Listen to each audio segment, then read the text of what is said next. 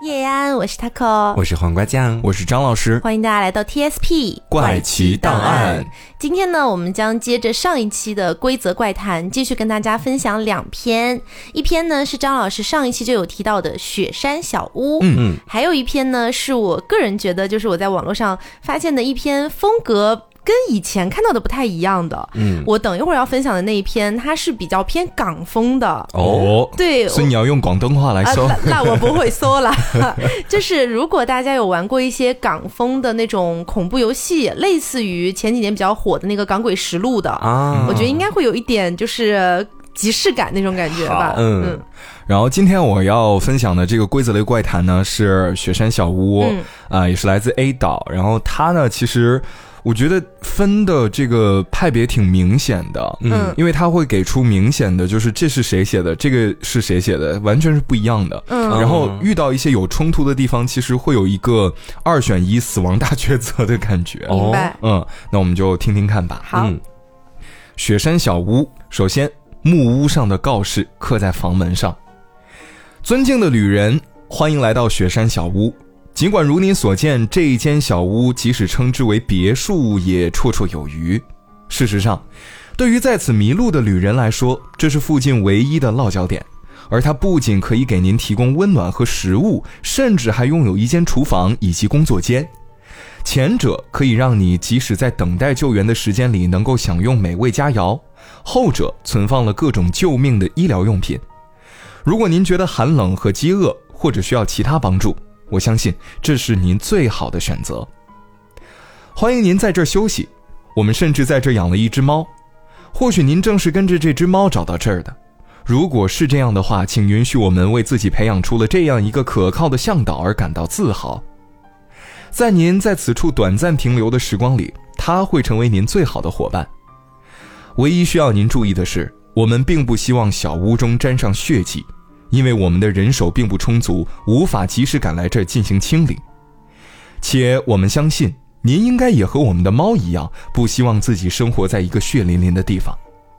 因此，如果您此刻身上有血迹的话，可以用门前的积雪进行擦拭；如果您在房间中发现了血迹，我们衷心希望您可以进行清理，感激不尽。房门背后的告示刻在房门上，字迹老旧。关于小屋，小屋里有客厅、厨房、盥洗室、工具间、书房以及卧室，甚至还有一间地窖。您可以四处转转，熟悉一下小屋。关于客厅，我们为您准备了十分气派的客厅。如你所见，客厅的中央是火炉，而它几乎离任何房间都有十米以上的距离。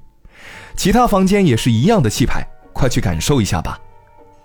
关于火炉，我们充分理解您想在客厅烤火的意愿，但遗憾的是，我们无法为您准备充足的燃料。周围恶劣的天气使得木头的运输十分困难，且火炉年久失修，稍有不慎就能引发火灾。您一定不希望在这样艰难的情况下失去唯一的庇护所，嗯？因此，请您避免在不必要的情况下点燃火炉。如果觉得冷，我们在杂物间为您准备了更加安全的便携式小火炉。卧室中的温暖的床铺和工具间的防寒服也是您的绝佳选择。在暴风雪更为恶劣的天气里，您甚至可以躲进地窖当中，那儿厚实的墙壁能够更好的保证你的温暖。关于沙发，我们为您准备了一等一的沙发，您可以躺在上面惬意的读一本书，或者是喝杯咖啡。您知道可以在书房和厨房里找到它们。另外，您可能会注意到沙发后面悬挂了一把巨大的斧头，那是我们挂在墙上的装饰，不必对此感到惊慌。关于黑猫，是的，正如您进门之前所读到的那样，这有一只黑猫，不过它神出鬼没，踪迹时常难以捉摸，想要找到它，有时需要一些功夫。您可能会有时看见它出现在小屋外面。那是他正在寻找其他的迷路者，您不必担心，也不用将他抱回来。外面的天气对您并不友好，但请您注意，黑猫讨厌血迹和火炉发出的烟味儿。在炉火点燃的情况之下，黑猫很可能不会出现。另外，它有时可能会突然钻进某个房间，在这种情况下，请务必跟随它。我们不希望它碰到房间中的物品，从而造成不必要的事故。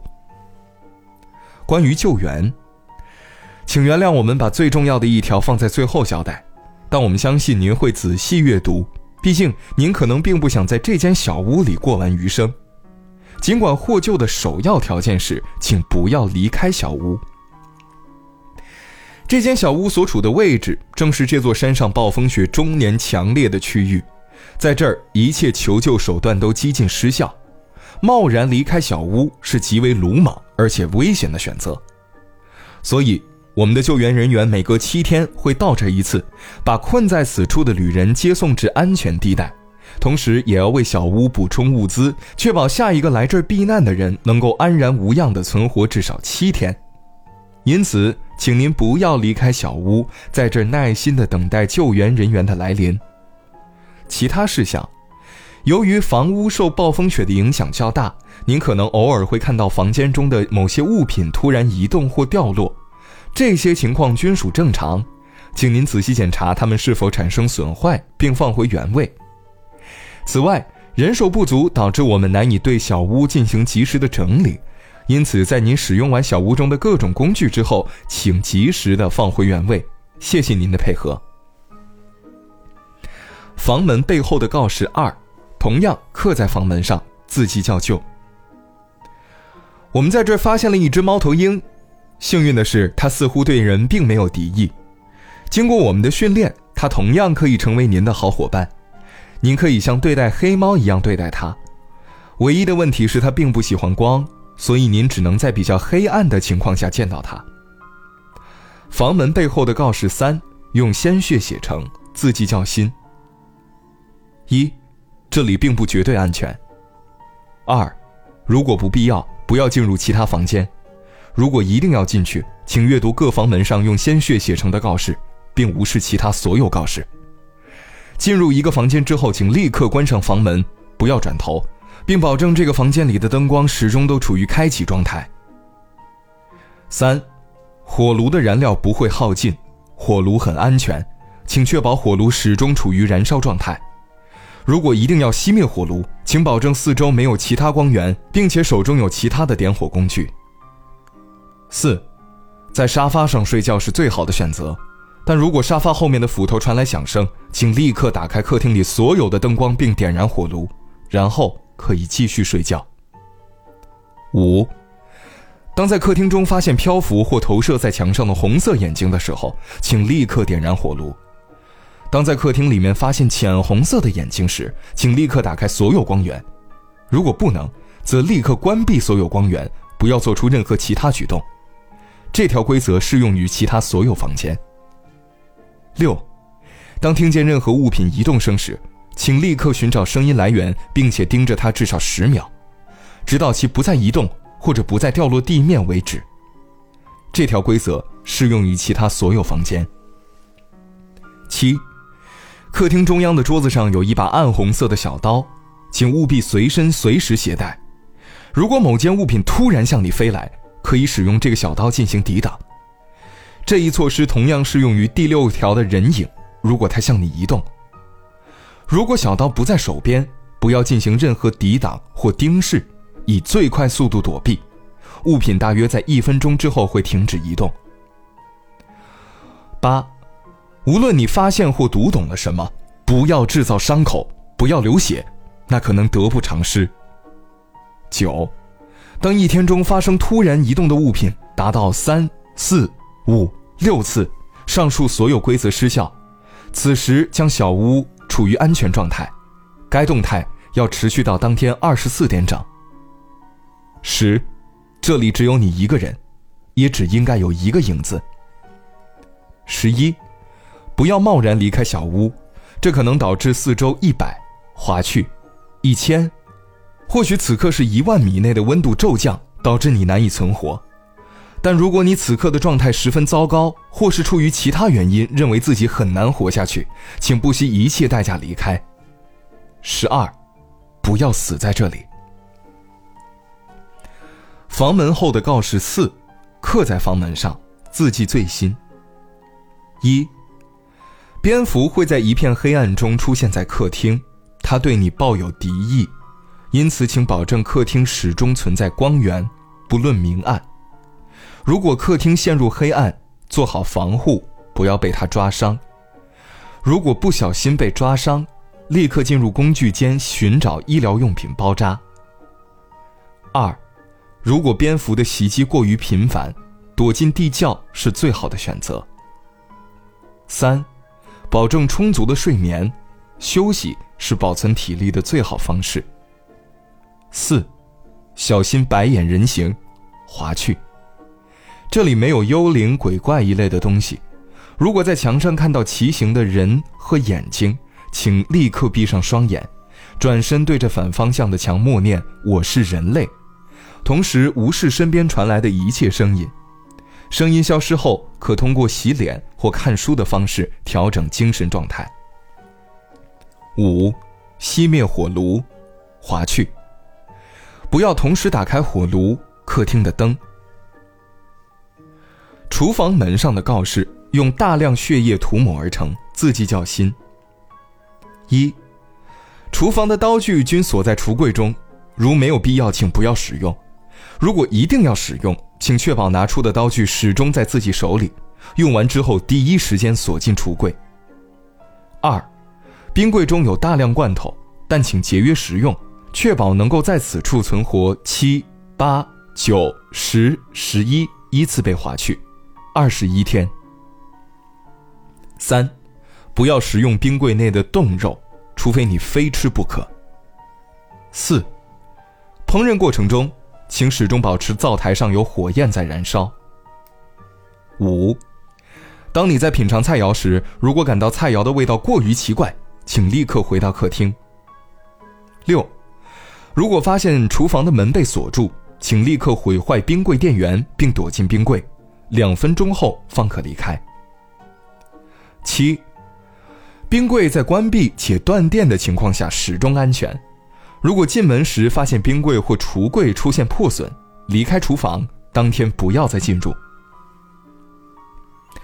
厨房门内侧上的告示刻在房门上，字迹最新。一，我们的厨房用品十分可靠且耐用，任何损坏都不影响它正常使用，除非你做出了毁坏电源这样的破坏分子般的举动来。二，想改善伙食，除了各种各样的罐头，我们还准备了冻肉。当然，它们可能存放的时间有些久了，所以味道和口感并不太好。三，我们有充足且丰富的调味料，您可以尽情享受调味的乐趣。四，在烹饪时请保持专注，不要东张西望，请小心使用我们准备的刀具，以免被划伤。换洗室门上的告示用大量血液涂抹而成，字迹较新。一，不要在火炉没有点燃的情况下进行洗脸、洗头、洗澡等一系列行为，不要在黄昏至清晨的时间段内进行上述任何行为。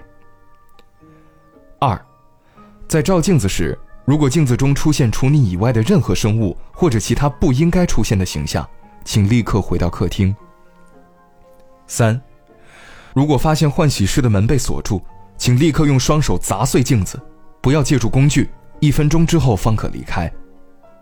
四，如果不慎受伤，不论因为什么原因，在伤口并不严重的情况下，在换洗室内进行简单冲洗即可，无需前往工具间。换洗室内侧门上的告示刻在房门上，字迹最新。换洗室内提供热水。但只限每天晚上六点到十一点，早晨六点半到八点。二，不要随意损坏镜子，这会带来不必要的财产损失和受伤。三，如果镜子被打坏，请在处理伤口后立即前往其他房间，并且不要在当天晚上十一点之后进入换洗室。工具间门上的告示用大量血液涂抹而成，字迹较新。一，请在进门后第一时间内拿取并穿戴位于房门左侧的防护服。如果没有发现防护服，请立刻退出工具间，当天不要再次进入。二，墙上的所有工具都可以使用，使用后请注意放回原位。如果你认为有的工具位置发生了变化，相信你的选择。当这种变化在一天之内频繁出现，请立刻回到客厅，当天不要再进入其他房间。三，大多数医疗用品都已经沾上血迹，但并不影响其使用。不要擦拭和清洗医疗用品。如果有医疗用品出现被擦拭的迹象，当天不要再使用。四，不要随意服用任何药品。如果需要服用，请带至客厅，并将药品静置片刻。五，不要使用房间存放的包括雪橇在内的一切雪地用具，不要试图使用它们离开小屋。六，检查杂物间内的木材是否摊在地面上，如果不是，立刻远离木材，不要为火炉添加杂物间内存放的木材作为燃料。七，杂物间内的衣物都可以拿到客厅进行更换，不要在杂物间内穿上任何衣服。更换衣服时，请确保客厅里处于最明亮的状态，请保证身上有足够的衣服以起到保暖的效果。八，如果在小屋内停留七、八、九依次划去，十四天以上仍未获救，同时携带至少三把雪橇，并做好其他准备，不惜一切代价离开这个小屋。工具间内侧门上的告示，刻在房门上，字迹最新。一，所有工具都摆在它们应在的位置上，不必产生任何多余的怀疑。二，在使用医疗用品之前，请务必对其进行清洗。三，如果有燃烧火炉的习惯，请在每晚入睡时为火炉添加木柴。四，不建议使用杂物间内的雪地用具，四周环境并不适合滑雪，而且它们容易损坏。五。请尽量在光线比较昏暗的地方更换衣服。书房门上的告示用大量血液涂抹而成，字迹较新。一，书房中的所有书目均可阅读，但禁止损坏书籍，禁止进行做笔记等会对书籍本身造成影响的行为。一旦书籍受到任何影响，立即销毁。二，所有书籍不可带离书房，不可使用书签。书籍阅读后放回原处。三，书房中没有恐怖类及医学类书籍，如果有，立刻离开。四，当书房中任何一本你曾阅读过的书籍内容和你记忆中的内容出现偏差，请相信你的记忆，同时立刻离开。五，如果发现书房的门被锁住。立刻使用办公桌前的羽毛笔和红墨水，持续书写任意内容，一分钟后方可离开。红墨水不会耗尽，请放心使用。六，任何情况下不要倚靠书柜进行阅读，每阅读五分钟后进行适当休息。书房内侧门上的告示刻在房门上，字迹最新。一。不要在过强的光源下进行阅读，台灯在工具间。二，恐怖类与医学类书籍均存放在书柜的最底层，你要趴在地板上拿取。三，众所周知，一支自带墨水的钢笔是绝佳的书写工具，而它就在办公桌的左侧。四，清晨比中午更适合阅读，黄昏比深夜更适合阅读。五。如果书柜出现晃动，请立刻仔细检查柜角是否出现了问题。卧室门上的告示用大量血液涂抹而成，字迹较新。一，不要在这睡觉。如果有需要，关闭所有灯光和窗户，同时确认床没有受到损坏。二，不要点燃旁边的烛台，确保上方灯罩始终完好无损。三。衣柜里没有衣服，同时你也不要把任何衣服放进衣柜。四，如果发现卧室的门被锁住，躲进衣柜至少一分钟，不要试图躲进床底。五，不要将任何垃圾扔进垃圾桶，如果垃圾桶里出现垃圾，立刻离开卧室。六，卧室里的床上铺着红色被子，如果被子是其他颜色，请立刻离开卧室。卧室内侧门上的告示刻在房门上，字迹最新。一，睡觉时请至少保证一盏灯的开启，避免使用蜡烛。二，不要出于任何原因打开衣柜。三，如果在睡梦中听到奇怪的响声，请立刻起身，并且拉开窗帘。四，你可能会在卧室中看到奇怪的景象，这可能是由于在小屋中生活引发的特定梦境。可闭上双眼进行冥想来摆脱。地窖门上的告示，用极大量血液涂抹而成，字迹较新。不要进入地窖。地窖内侧门上的文字，用血液写成，被严重划损，字迹较旧。我混苏吗？对了。小心！我十四天指派人来这里，为什么想死？对，是是人也变我我离开。阁楼门上的告示刻在房门上，字迹最新。这里有一个阁楼，嗯，您一定感到很惊讶吧？毕竟我们没有告诉您我们有一个阁楼这件事儿。事实上，这里同样是小屋的一部分。但由于年久失修，无论是阁楼本身还是上来的楼梯，都已经脆弱不堪了。或者说，我们对您的勇敢甚至感到惊讶。您在上楼的时候，一定听到了楼梯在嘎吱作响，但即便这样，您仍然选择上来一探究竟，对吗？很高兴您有这样的勇气，相信您可以在这儿安然无恙地存活一个星期，等到救援人员带您离开这里。不过，对阁楼的探索还请到此为止。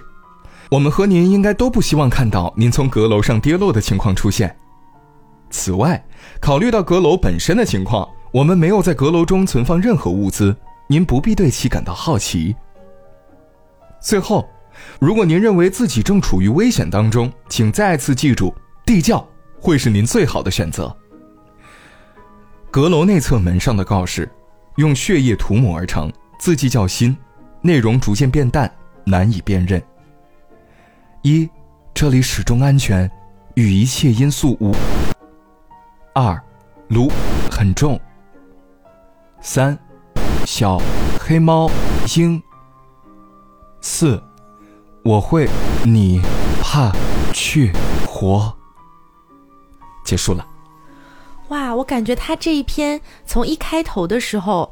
感觉大部分的那些规则还是一些阐述都是比较正常的，是。就感觉好像是一个真实的在雪山这种环境里面会出现的一个救援小屋，对对对。对，然后逐渐逐渐的就变得诡异了起来。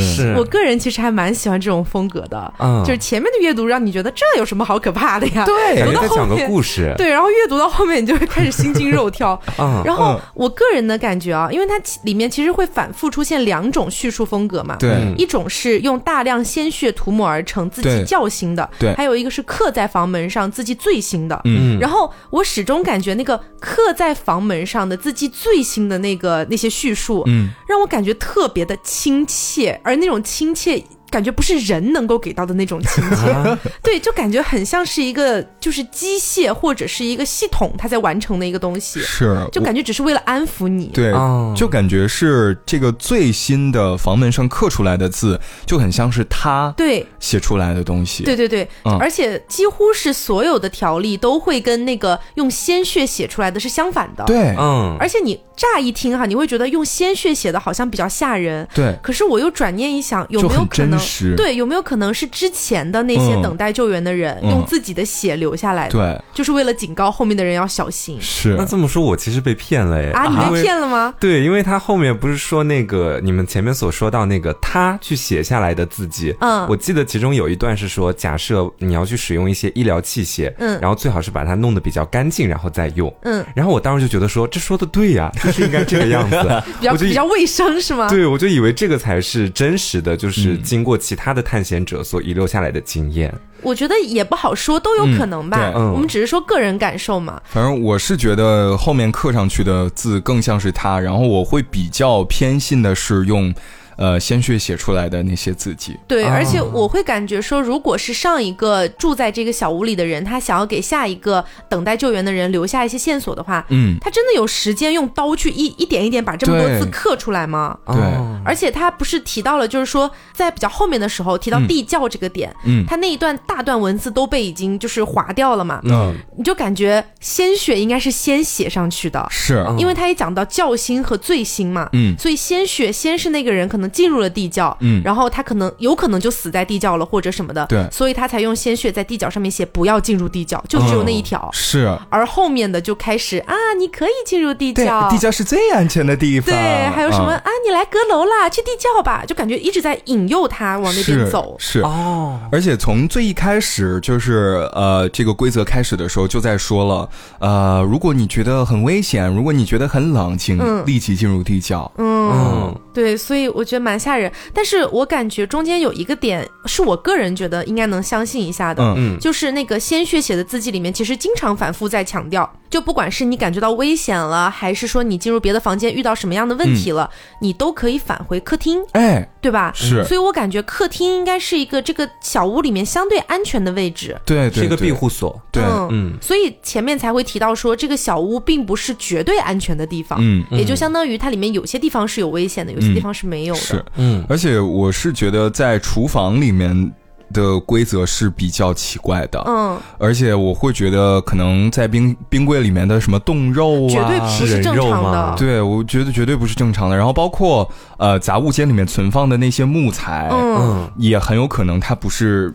正经木材，我知道，我知道你的意思。我当时也是这种感觉，是吧？然后包括就是什么黑猫啊、猫头鹰啊，嗯，这种意象，包括蝙蝠，就是在那个文章里面有写到，好像说蝙蝠是对你抱有敌意的，这一点就已经划清楚了，蝙蝠是坏的。嗯，但是好像猫头鹰和黑猫一直在强调都是啊，他们是最好的伙伴，对，最好的伙伴。可是最后哦，就是在最后那一大段，呃，被怎么说呢？被划去的那段文字里面，其实有提到一句，就是他有说小什么。黑猫什么什么鹰，小心黑猫，小心黑猫和猫头鹰，应该是这个意思。是。那么在我看来的话，猫头鹰和黑猫这两种动物，应该就是它的算是手下的那种感觉吧。嗯。呃，黑猫是用来引诱人们进入那个雪山小屋的。对。然后猫头鹰具体是干嘛的，我暂时还没有分析出来。嗯，我是觉得可能猫头鹰。会像是蝙蝠一样的角色，嗯，呃，虽然说猫头鹰通常它不会太飞，但是如果在昏暗的条件下，可能会认错，嗯，就是因为它都是两个眼睛会发光。嗯，我刚刚还有想到一个点哦，嗯，因为他不是说要在昏暗的情况下才会看到猫头鹰嘛，嗯，就是，嗯，这个想法可能有点怪，我只是随便想的啊，嗯，就是说猫头鹰的头为什么叫猫头鹰？是因为它长得像猫。哦，所以有没有可能是黑猫的一个混淆作用？应该是，哦，幕后黑手居然是黑猫。对，我感觉这一篇还挺吓人的，而且感觉能盘的东西特别多。对，嗯，好，那么如果大家关于雪山小屋也有一些自己的猜测和想法的话，也可以在评论区一起交流交流。耶，那么接下来我就要给大家分享今天的第二篇了。嗯，这一篇的名字呢叫做《麻将馆的本店须知》。这篇算是一个中短篇吧，嗯，就是我前面提到的港风比较重的那种感觉，来跟大家分享一下哦。麻将馆的本店须知：一，没有规矩不成方圆，请仔细阅读以下内容。二，一局牌中四个人不要跟着出西风，万一四个人跟着出了西风，则本局牌不要说话。如果此时门外有人喊你的名字，请千万不要答应。三，天黑之后，麻将桌上不会坐着小孩儿，如果有小孩坐着，立刻离开麻将桌。四，本店有发电机，不会停电，如果停电的话，不要用白色蜡烛照明。五。本店和隔壁快餐店有合作，饭碗放在麻将桌上的时候，不要在饭碗上插筷子。如果看到有人在碗上插筷子，请立刻闭上眼睛站起来。六，本店通宵营业，晚上十二点之后都是打牌的人，一般不会有看牌的人。如果出现看牌的人，不用搭理他，可能是无家可归的人。如果看牌的人一直垫着脚，站在你背后盯着你的牌看，请屏住呼吸，半分钟后他就会走开。如果还不走开的话，请你立刻离开本店。七，本店总会出现三缺一的情况。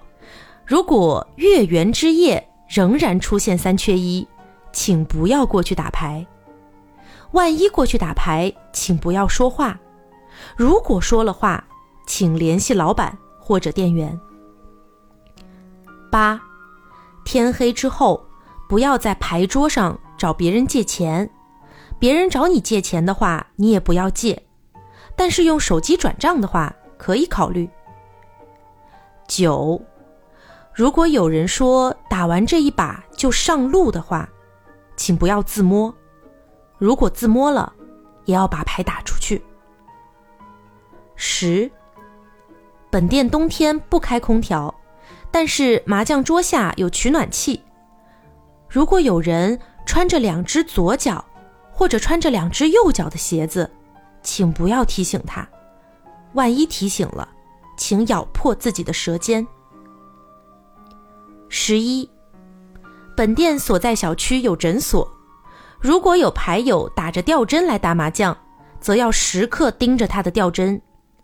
当吊针里面的药水快要结束的时候，提醒他立刻拔掉针头。如果吊针里面的药水是红色的，则不要提醒。十二，如果连续三局牌都听牌红中，正好连续三局都有人打红中。则在第三局最好不要胡牌。十三，如果有浑身湿漉漉、衣服往下滴水的人进来，则不要跟他打牌。万一跟他打牌的话，请尽量避免落水、淹死、投河、自尽之类的字眼。如果提了，请联系穿黑色衣服的店员。不要联系穿白色衣服的店员。十四，本店禁止午夜十二点后在牌友的背后拍他的肩膀。如果有人拍你的肩膀，请躲开。万一没躲开的话，请立刻点燃打火机。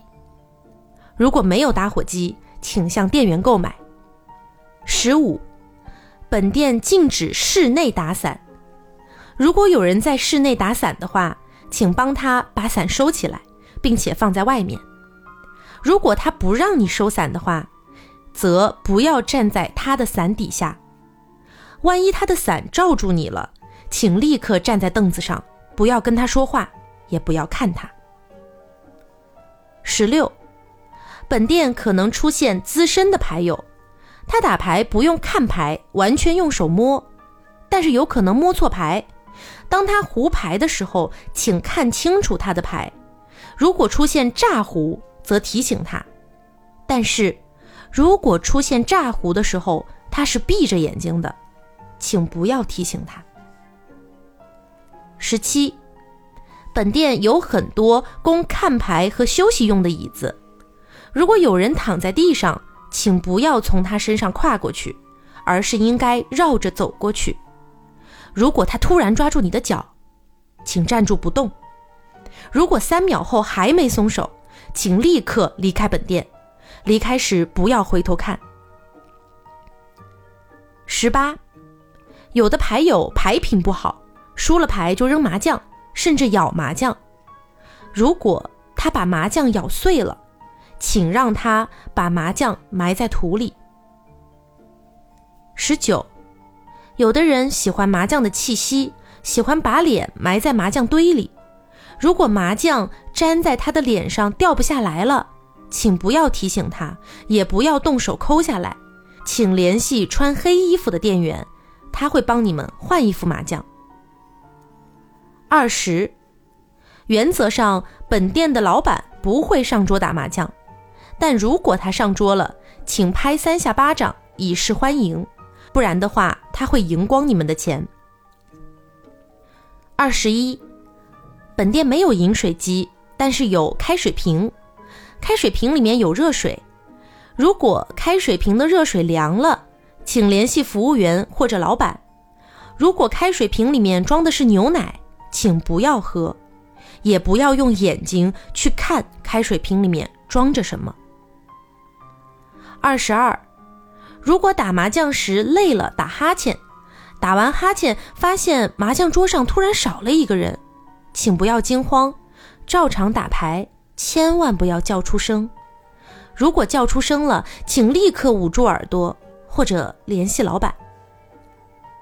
二十三，十二点之后不要看桌子底下，万一桌子底下有穿红衣服的小孩，请不要搭理他。如果他啃你的鞋子，请把鞋子脱给他。如果他说要跟你回家，请立刻对发财这张牌说对不起。如果没有找到发财，请躺在地上装死。二十四。不要拿砖头压着自己的钱。二十五，本店禁止带冥币入内。如果发现冥币，请立刻联系老板，老板会把它烧掉。如果老板没有烧掉，请立刻离开本店。离开的时候不要看老板的脸。最后，祝您打牌愉快。哇，我觉得这一篇其实也蛮吓人的哦，尤其是老是出现那种小孩的场景，对，要不然小孩是在麻将桌上，要不然他就在麻桌麻将桌下面，还要啃你的脚，想想就觉得好可怕。而且我觉得这个里面肯定是有鬼存在的吧，嗯，因为它有反复出现很多的意象，比方是说，呃，两个脚都穿的是左边鞋子的人，对我就觉得这种很吓人。还有提到什么垫着脚那种，还有你知道中间其实出现了很多就是中国比较迷信的那种说法，就比如说那个饭饭碗插筷子那个，对，就小时候好像就是不让这样说，这样子是什么上香之类的这种说法。然后我之前也有看到一个，我觉得很吓人，就是说那个。呃，阿飘，就是说他们如果要走路的话，都是垫着脚走路的，就是说，因为他们身体比较轻，他没有办法落到地上啊之类的这种说法。是，然后中间不是还有提到一条，我觉得那条是我觉得最妙的，我个人觉得哈，他不是有提到说我们店什么十二点之后禁止看牌的人在牌友背后拍他肩膀嘛？嗯，如果被拍了，要立刻打那个打火机。对，你们知道这个是什么一个说法吗？就是三把火嘛。对对对，三把火就是。说什么左边、右边和头顶各有三把火，也就相当于他拍了一下你的肩膀之后，你要再立刻补一个火起来，给他点起来。这个有点可爱的，对我也觉得有点可爱，而且中间还有一个点，我觉得也蛮有趣的。老板上桌，老板很任性，掌声鼓励。对，如果没有掌声鼓励，还要赢光你们所有的钱。我一开始听那一条的时候，我还以为老板是什么很高级的鬼魂，然后如果不掌声鼓励一下，他生气的话，他会通晓牌桌上所有人的牌，然后再赢光你们所有人的钱，也不是没有道理。所以我们就是总之是要掌声鼓励。呃，对，呃对，然后还有一个点是二十三条，就是还是小孩那一条。嗯，我觉得挺挺怎么说呢，也不能说太可爱吧，挺妙的一个点是。如果你找不到发财这张牌，你没有办法对发财说对不起的话，嗯，你就躺在地上装死，假装自己是一个死人，很奇怪呢。对，但是你知道这篇给我一个什么感觉哈？嗯，我感觉呃不一定对，嗯，感觉很像是一个就是中元节的时候，嗯，然后那个那个麻将馆好像有一种连通了阴阳两界的那种感觉，是，对，所以说到了一定的时间段，可能那些嗯。往生的这些牌友们也会来到这个麻将馆，想要继续打麻将。麻将魂，对，所以你才会在打麻将的过程当中，可能会突然消失一个人啊，或者是出现什么身上湿漉漉的人啊。我觉得表现的最明显的应该是第十三条，嗯，就是假设你碰到一个衣服往下滴水的人进来和你一起打牌，你就尽量不要跟他提到落水淹死、投河自尽之类的词，他会哭得很惨吧？对，其实就是在摆明了告诉你说，这个人生前他就是投河而亡的，嗯，然后因为可能想过一把自己的。牌瘾才来这里打麻将，对。然后这里面其实还讲了另外一个，就是我们可能已经知道这个店里面的店员是有分穿黑色衣服的和穿白色衣服，这不就是黑黑白无常？那为什么是只找黑色衣服的呀？我在想，会不会是黑色衣服的他管的其实是鬼魂这边的事情，白色衣服管的是人类那边的事情？因为按照比较迷信的说法，黑白无常头上不是都戴着一顶帽子嘛，就高高的那个，嗯，他们的帽子上分别写的是“天下太平”和“一剑生财”，也就相当于黑无常出现的时候是天下太平，黑无常会抓走所有的坏人哦，而“一剑生财”指的就是见到白无常的人通常都会发财哦。所以就是有没有一种可能，如果你真的需要借钱去打麻将的话，你可以找那个穿白衣服的店员。所以包括后面有，我我觉得这都只是个人猜测。嗯，就是说像包括后面提到的什么，你要对着发财那张牌去说对不起，有没有可能其实也是在对白无常说对不起的这种感觉？白无常说气死了，白无常说好了好了好了好了，知道了。